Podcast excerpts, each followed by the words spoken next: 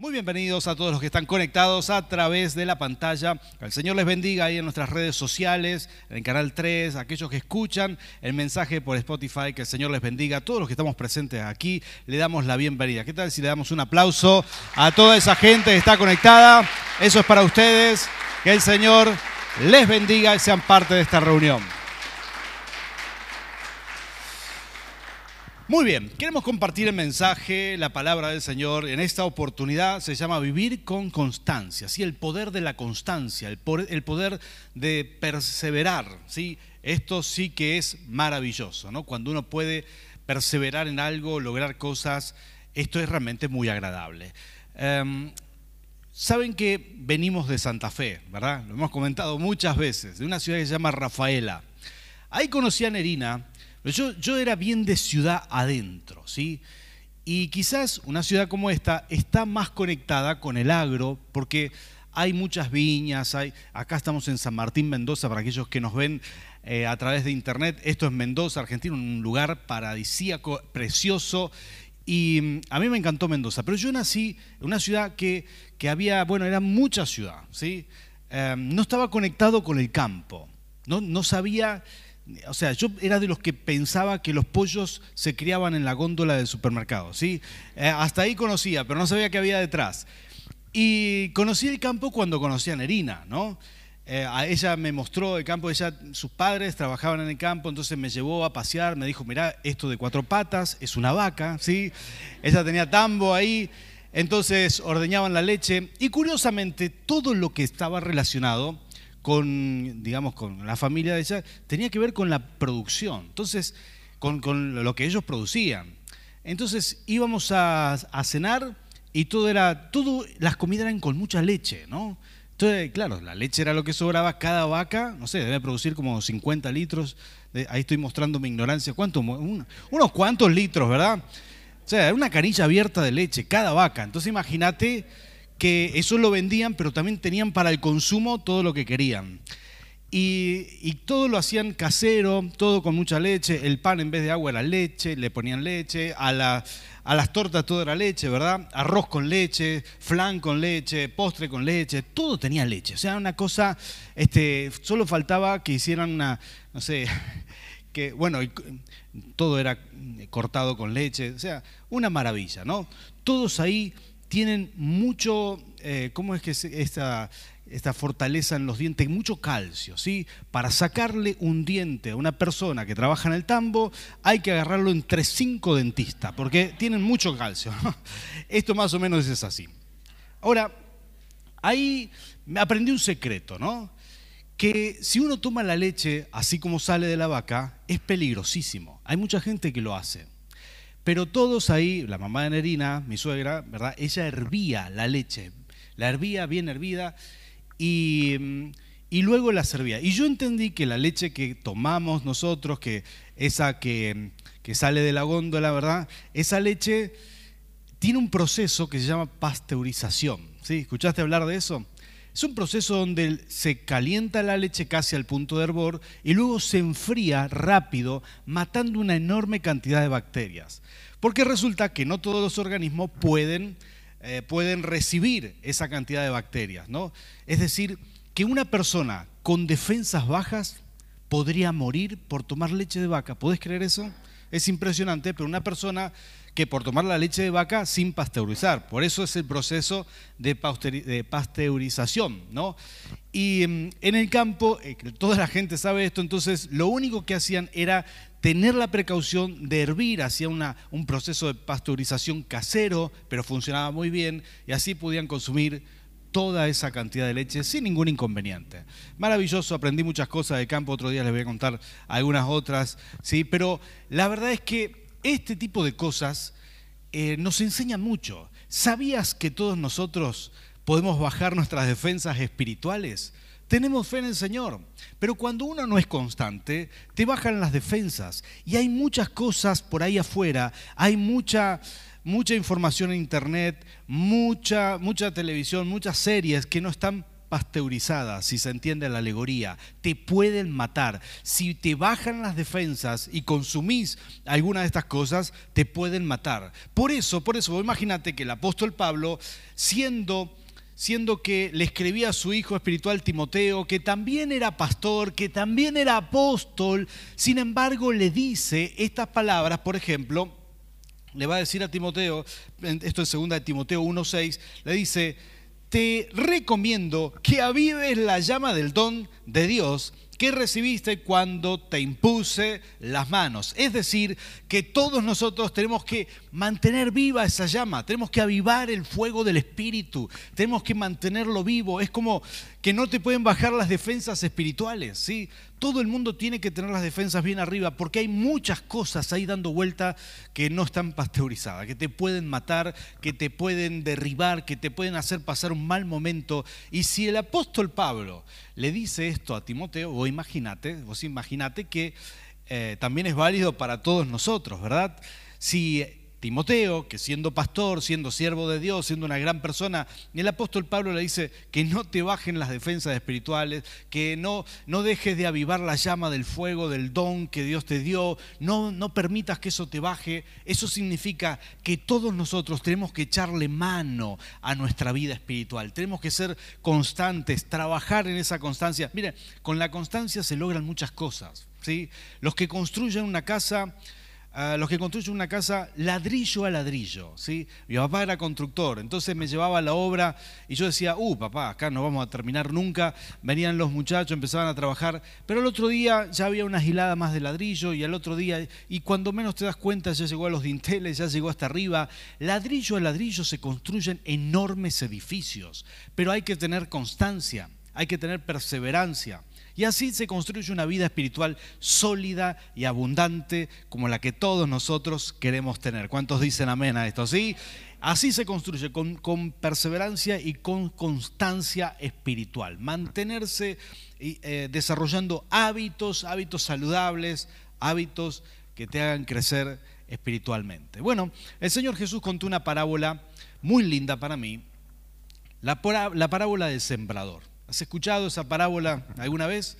Es una parábola muy, muy atractiva, porque él usa la figura de un sembrador de aquella época. Imagínate que un sembrador era un cultivo más parecido a, una, pequeña eh, chacra casera, ¿no? que alguien hace en su propia finca y no como los cultivos que se hacen ahora a, escalas, con tractores y todo esto, sino era más bien alguien que preparaba un terreno en la tierra de Israel, sacaban todas las piedras a un costado, ¿sí? dejaban un camino al lado para poder pasar y sembrar las, las semillas, eh, un solo caminito para pisar, sacaban las espinas de la tierra por otro lado, entonces te quedaba ahí un pequeño espacio para sembrar una tierra trabajada que la daban vuelta, la preparaban, la regaban y esa tierra ahí estaba lista para sembrar, pero luego al costado dejaban todas las piedras que habían removido ese espacio, por allí todos los espinos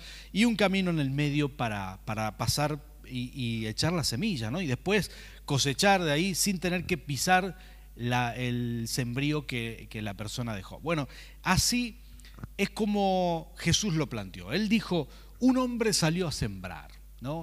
Y todos tenían en mente ese estilo de, siembra. Y él dijo, un hombre salió a sembrar y echó las semillas como tiene que ser, pero algunas, algunas cayeron en el camino donde el hombre iba pasando, en el medio quizás de la tierra trabajada, el caminito ese. Otras cayeron entre las piedras que quizás puso a un costado y otras semillas cayeron entre las espinas. Y luego otras, la mayoría, cayó en buena tierra. Y dice, las que cayeron en buena tierra dieron fruto al 30, al 60 y al 100, al ciento por uno. Es decir, que por cada semilla, algunas dieron 30 frutos más, otras 60 y otras 100. Y así dijo, él dijo, así es el reino de Dios. Y se fue. Y la gente quedó sorprendida y se preguntaba, ¿qué es esto? ¿Qué es esto? Después los discípulos lo agarraron aparte a Jesús y le dijeron, Señor, explícanos la parábola, porque no la podemos entender. Y yo quiero leerte la explicación de esta parábola, porque es realmente maravillosa. Y esto dice la palabra de Dios en Mateo capítulo 13, versículo 18, son unos pocos versículos, versículo 18 al 23. Dice, escuchen lo que significa la parábola del sembrador. Le dijo esto a sus discípulos.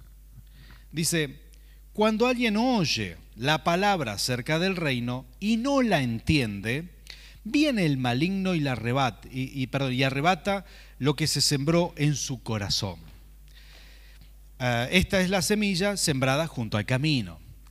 Sigue diciendo, el que recibió la semilla que cayó en terreno pedregoso es el que oye la palabra e inmediatamente la recibe con alegría, pero como no tiene raíz, dura poco tiempo, cuando surgen problemas o persecuciones a causa de la palabra, enseguida se aparta de ella.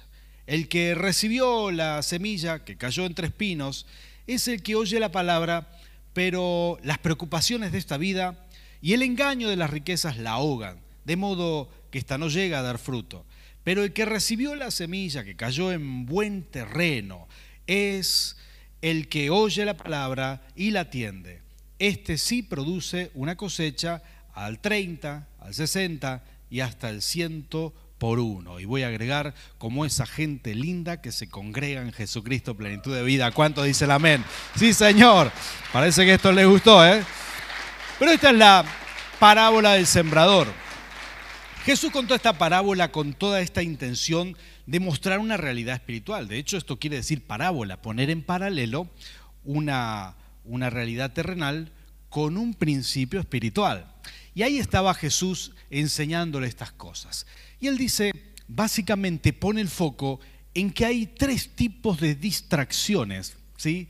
que si no tenemos perseverancia en las cosas del Señor, si no tenemos constancia, nos pueden remover del camino. Hay tres tipos de situaciones, tres tipos de situaciones que nos pueden impedir ser una tierra que da buen fruto, porque todos escuchamos el Evangelio. Posiblemente en nuestra cultura, gracias a Dios, todo el mundo va a escuchar el Evangelio, pero no todos lo reciben de la misma manera y no todos bueno, no en todos producen la misma cantidad de fruto. ¿sí? Este es el foco que pone Jesús en este tipo de parábola. Pero acá viene explicando él la primera. Él dice, hay personas que son, que reciben en la palabra, pero es como la semilla que cae junto al camino, ¿no? Que vienen los pájaros y se la comen. Claro, el camino, el camino es donde uno pisa, no es la tierra preparada para que caiga dentro la semilla, no hay surcos, sino que está, es, tierra asentada. Entonces, no puede, queda ahí, digamos, a, queda la superficie y vienen los pájaros y se la arrebata. Es decir, que no hizo nada para preparar su corazón, ¿no? Y recibir la palabra y que fácilmente los pájaros aquí representan Satanás, ¿sí? con las ideas demoníacas y también la semilla representa la palabra de Dios, como lo explicó Jesús. Y mucha gente le es arrebatada la, palabra por, por, cuestiones planificadas por las tinieblas. Palabras de Jesús. ¿eh? Esto lo dijo el Señor y estas, estas cosas nos suceden. Esto es algo que sucede muy a menudo y a veces no lo entendemos y es importante entenderlo. A veces la opresión es directa, a veces indirecta.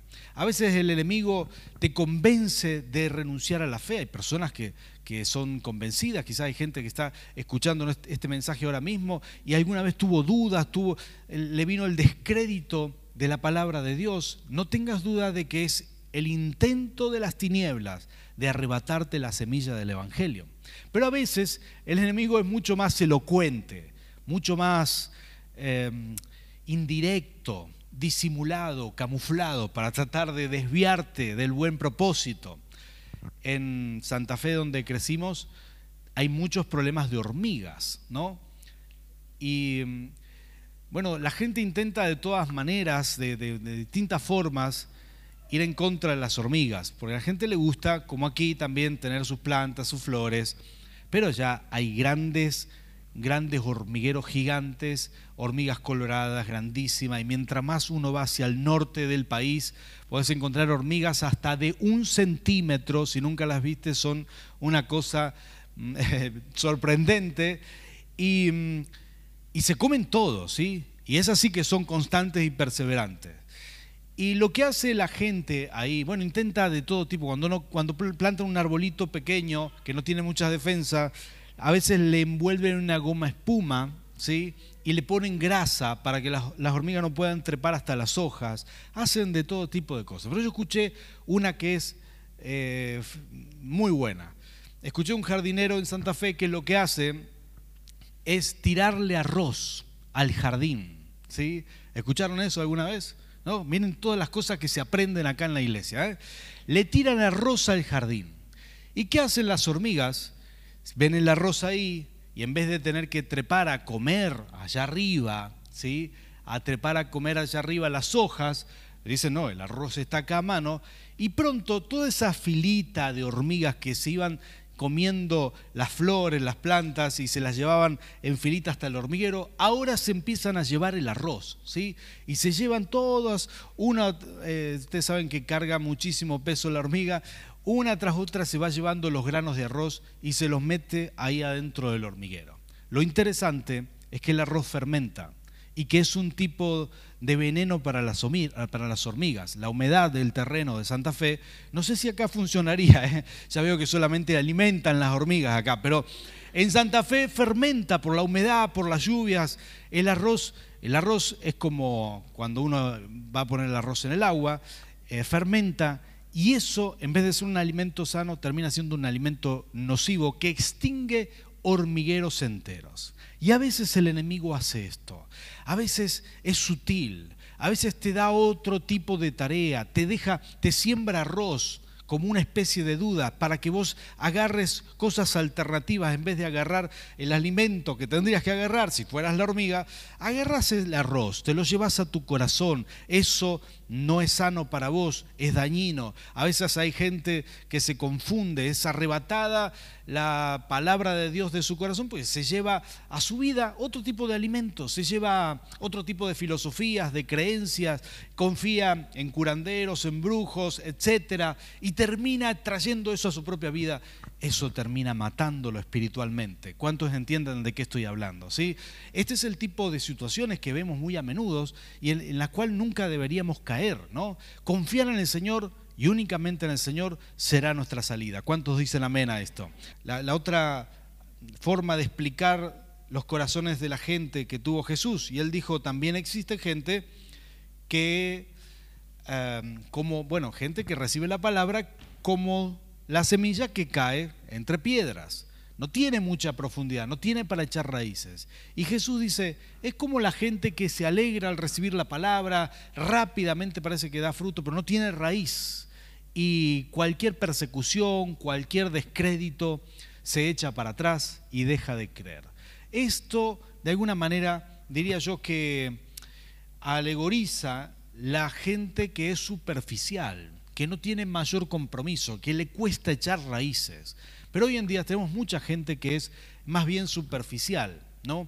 que no atesora lo que es importante, que no le pone importancia eh, no, le pone foco a lo que es importante y termina perdiéndolo, termina debilitándolo. La verdad que este es un tiempo donde la gente no quiere mucho compromiso. ¿Notaste esto?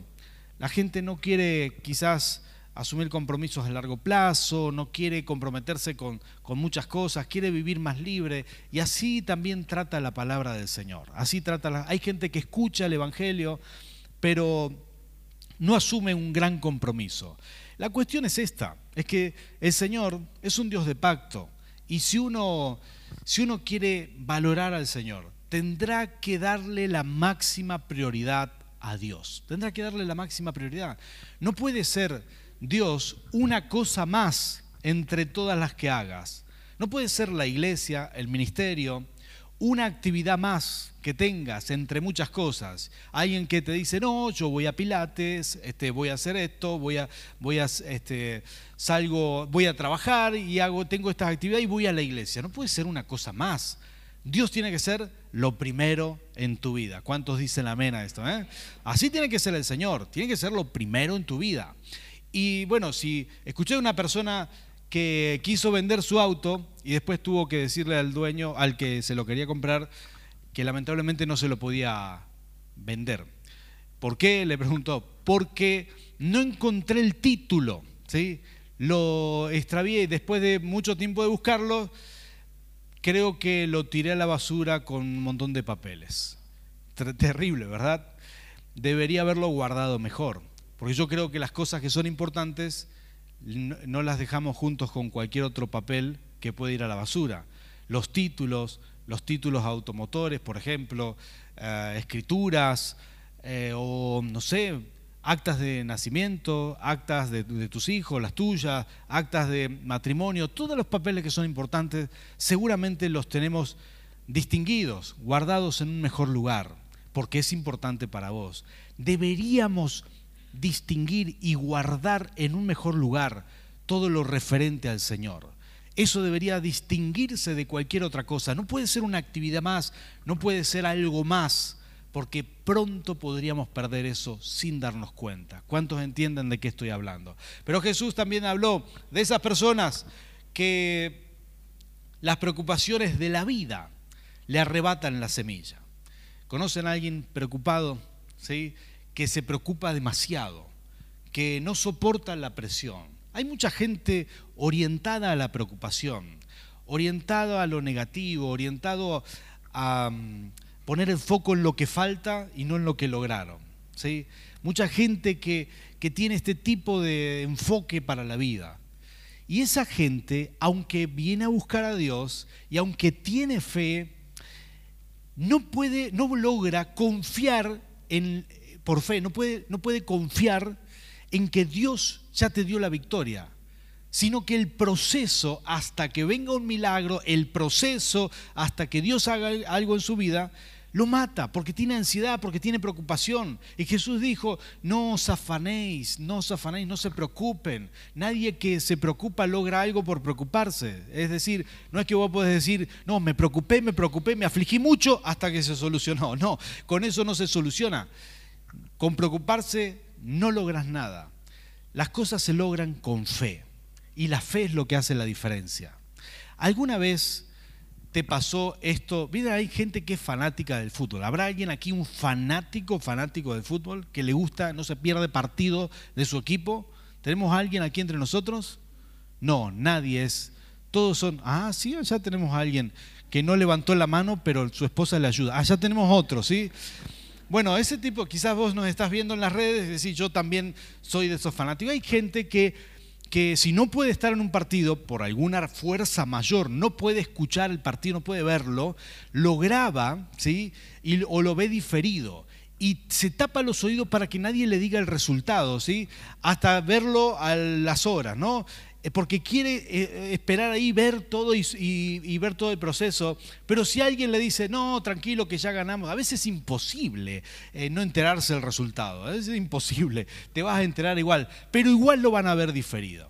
La ventaja es que lo van a ver igual, lo, lo van a ver y ya saben el resultado. Saben que su equipo va a ganar o va a perder, pero ya saben el resultado. Sobre todo si va a ganar, lo ven sin angustia, van a disfrutar cómo los jugadores hacen los goles y no tienen el proceso de sufrimiento que todos tenemos al ver un partido, eh, digamos, en vivo y en directo. Bueno, la fe debería ser así.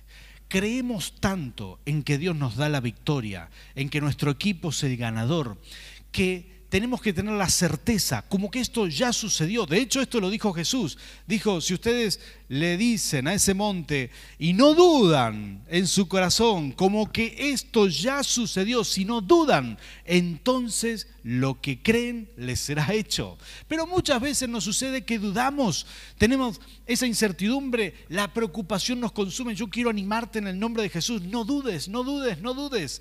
Es como como si vieras un partido donde ya Dios tiene la victoria. Y esto es la verdad, Dios tiene la victoria, Dios ganó, ya te hizo ganador, el Señor lo promete, Él dice que somos más que vencedores si le creemos al Señor, si confiamos en Él. No te preocupes, soltá la preocupación porque la preocupación evita que seamos perseverantes, evita que la palabra caiga en buena tierra. Pero cuando uno suelta la preocupación, entonces vienen los milagros. ¿Cuántos dicen amén a esto? Así vienen los milagros.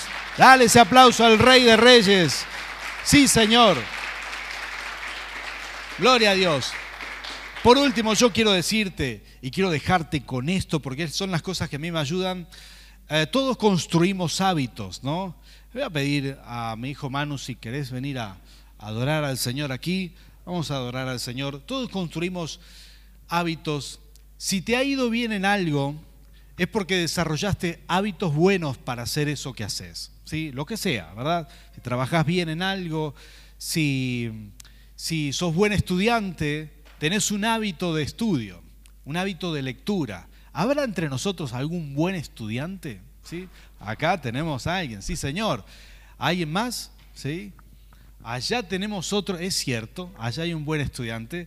Sí, y cuando uno, digamos, desarrolló ciertos hábitos de lectura, ciertos hábitos de estudio, estudiar te es fácil, o hacer cualquier actividad que te propongas hacer, son los buenos hábitos los que te llevan a esa constancia, esa, bueno, los que desarrollan constancia, son los buenos hábitos los que te llevan a lograr el objetivo. Y de esto se trata, que en la fe es igual. Por eso el apóstol Pablo le dice a Timoteo, aviva la llama del don, avívalo. No dejes que eso, que eso se apague. Uno tiene que tener hábitos para que la fe crezca, hábitos para que nuestra fe siempre esté encendida, hábitos para que podamos crecer y no solamente pasar por este mundo, sino lograr objetivos, cumplir propósitos aquí en la tierra, vivir feliz, vivir con las promesas del Señor, vivir em, disfrutando lo que Jesús prometió. Él dijo que vino a dar vida y vida abundante, pero muchas veces tendremos que trabajar esa fe, trabajarla, desarrollar buenos hábitos. Te voy a mencionar algunos hábitos que a mí me ayudaron. La oración diaria, no pasa un día, jamás mi encuentro con Dios, es, yo creo que tengo muy mal humor cuando no oro a la mañana temprano, ¿sí? Este, creo que si me falta eso, me faltan muchas cosas. Tengo que volver, dejar lo que estoy haciendo. Si por alguna razón tuve que salir, tengo que volver y, y orar. Y soy una persona distinta. Me encanta orar. A, mí me gusta a la mañana temprano. ¿Cuál es tu tiempo de oración? ¿En qué horarios te comunicas con Dios? Para mí es un hábito. ¿sí? Si me falta eso, me falta todo. Por ejemplo, la lectura de la palabra también es un hábito para mí y para mucha gente que conozco. La lectura de la palabra es un hábito maravilloso, ¿no? Si Dios dejó algo escrito para vos, si puso principios que te van a elevar, que te van a llevar a otro nivel, ¿cómo no leerlos? Me parece una locura. Yo desarrollé el hábito de leer cada día la palabra del Señor. A veces a veces un poco, a veces mucho más, porque justamente preparo cosas, enseño sobre la palabra. Em, por ejemplo, otro buen hábito, un estilo de vocabulario, un estilo bendecido. Saqué de mi, de mi boca palabras negativas, palabras donde no reflejan fe. Nunca voy a decir que no puedo, nunca voy a decir que, que no, no voy a lograr esto, sino por el contrario, eh, por el contrario, siempre voy a hablar fe. Decidí que voy a tener ese hábito de hablar bien. ¿Te gusta esto? Porque esto funciona.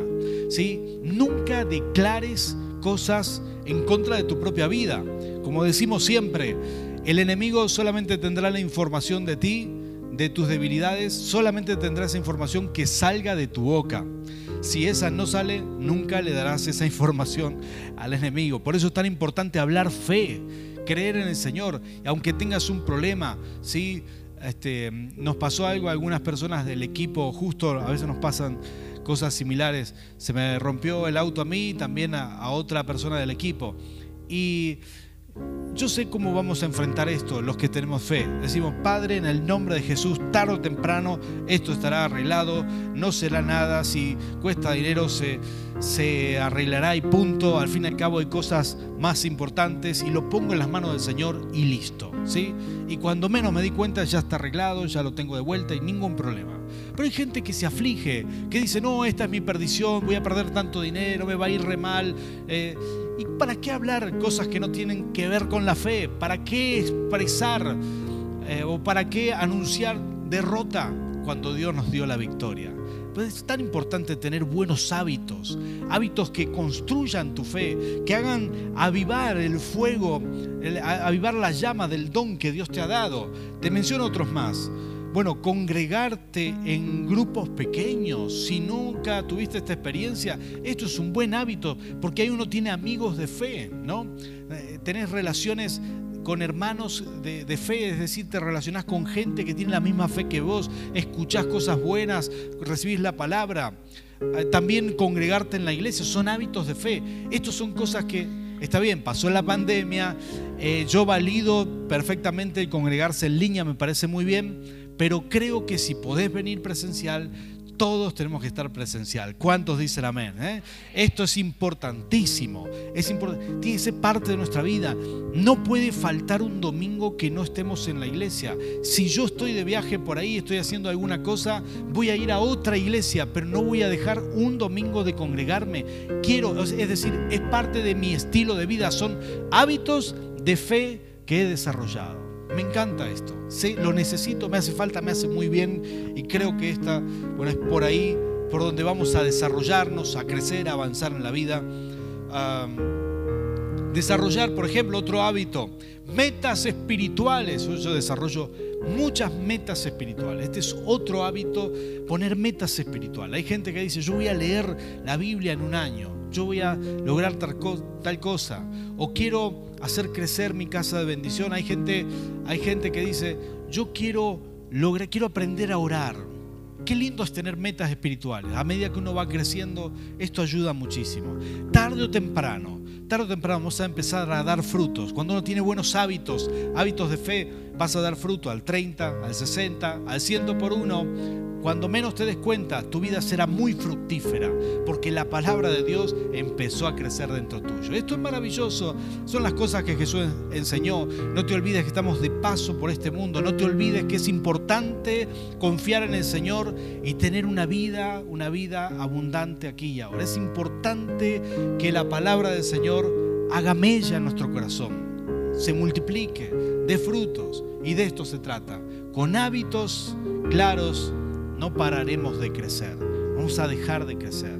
Y sobre todas las cosas, la gente que, que puede hacer que la palabra de Dios dé fruto en su vida es porque habrá superado, habrá superado los engaños de las tinieblas, habrá superado la superficialidad, como la semilla que, que crece entre las piedras, habrá superado las preocupaciones y las habrá cambiado por fe. Y cuando menos te des cuenta, vas a empezar a dar fruto, tu vida va a ser fructífera. Cuando menos te des cuenta, vas a empezar a, mejorar en tus relaciones familiares, habrá frutos en la familia. Cuando menos te des cuenta, habrá frutos espirituales, habrás crecido en fe. Cuando menos te des cuenta, habrás prosperado financieramente, porque todo esto es parte del Evangelio que predicamos. ¿Cuántos quieren recibir esto? Entonces, ponte de pie conmigo y vamos a orar juntos y vamos a pedirle al Señor que Él nos ayude a desarrollar este compromiso, la constancia, la constancia con estos hábitos. Cada persona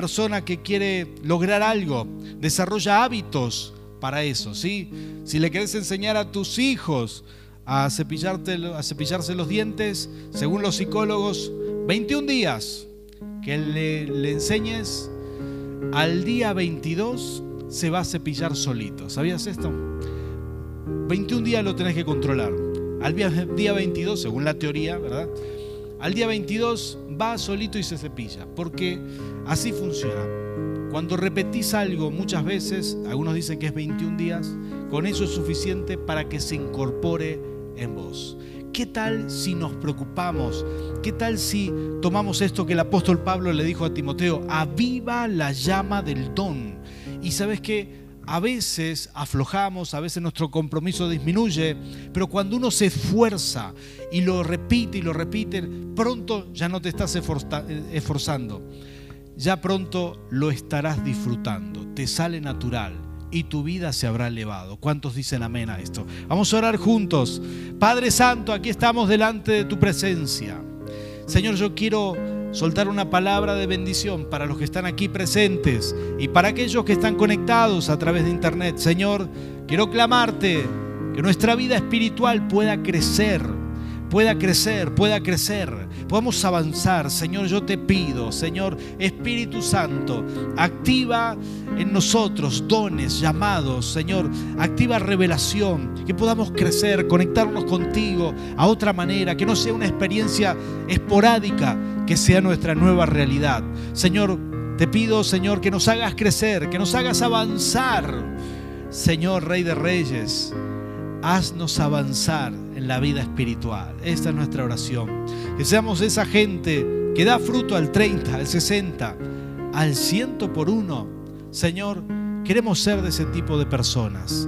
Espíritu Santo, bendícenos. Si alguno de nosotros aquí presentes, si algunos de los que están recibiendo esta palabra a través de la pantalla, Señor, si alguien que escucha este mensaje siente que fue atacado por las tinieblas para no creer, que su fe se la intentaron robar, si alguien alguien siente que no puede comprometerse, le cuesta el compromiso, si alguien siente, Señor, que está demasiado preocupado, agobiado, los engaños de las riquezas, como dice tu palabra, esos engaños nos han convencido. Ahora, Padre, yo te pido una unción especial. Tu poder nos ayude, Señor, para romper todo límite y recibir tu palabra y crecer, Señor, en el nombre de Jesús. Soltamos esta bendición sobre cada persona que recibe tu palabra en el nombre del Padre, del Hijo y del Espíritu Santo. Amén y amén. Gloria al Señor, gloria a Dios. Fuerte ese aplauso al Rey. Que el Señor te bendiga.